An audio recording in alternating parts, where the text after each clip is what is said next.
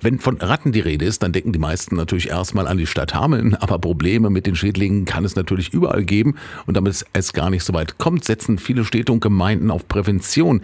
In Erzen zum Beispiel wurden im Mai die Kanalschächte kontrolliert und nun liegen die Ergebnisse vor, sagt der allgemeine Vertreter des Bürgermeisters Mario Nickel.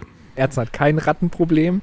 Unser Rattenbekämpfer hat unsere Kanäle kontrolliert hat in einigen wenigen Schächten Rattenbefall festgestellt. Das ist aber nichts Ungewöhnliches.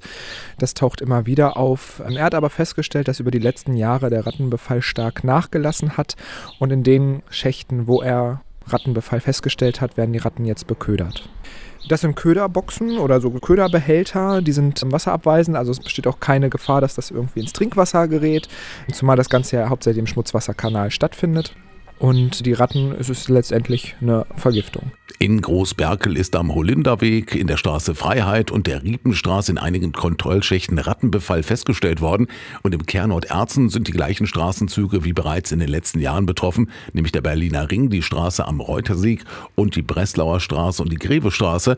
In den umliegenden Ortschaften wurde kein Rattenbefall entdeckt. Und wie stark der Rattenbefall in den genannten Straßen im Kernort und in Großberkel ist, kann Mario Nickel nicht sagen. Weiß ich nicht im Detail. Natürlich das so, dass man immer mal hier und da auch ja auf der Straße mal irgendwo eine Ratte sieht. Das ist einfach so. Und dass in so einem Kanal mehr als nur eine Ratte rumläuft, ist auch logisch.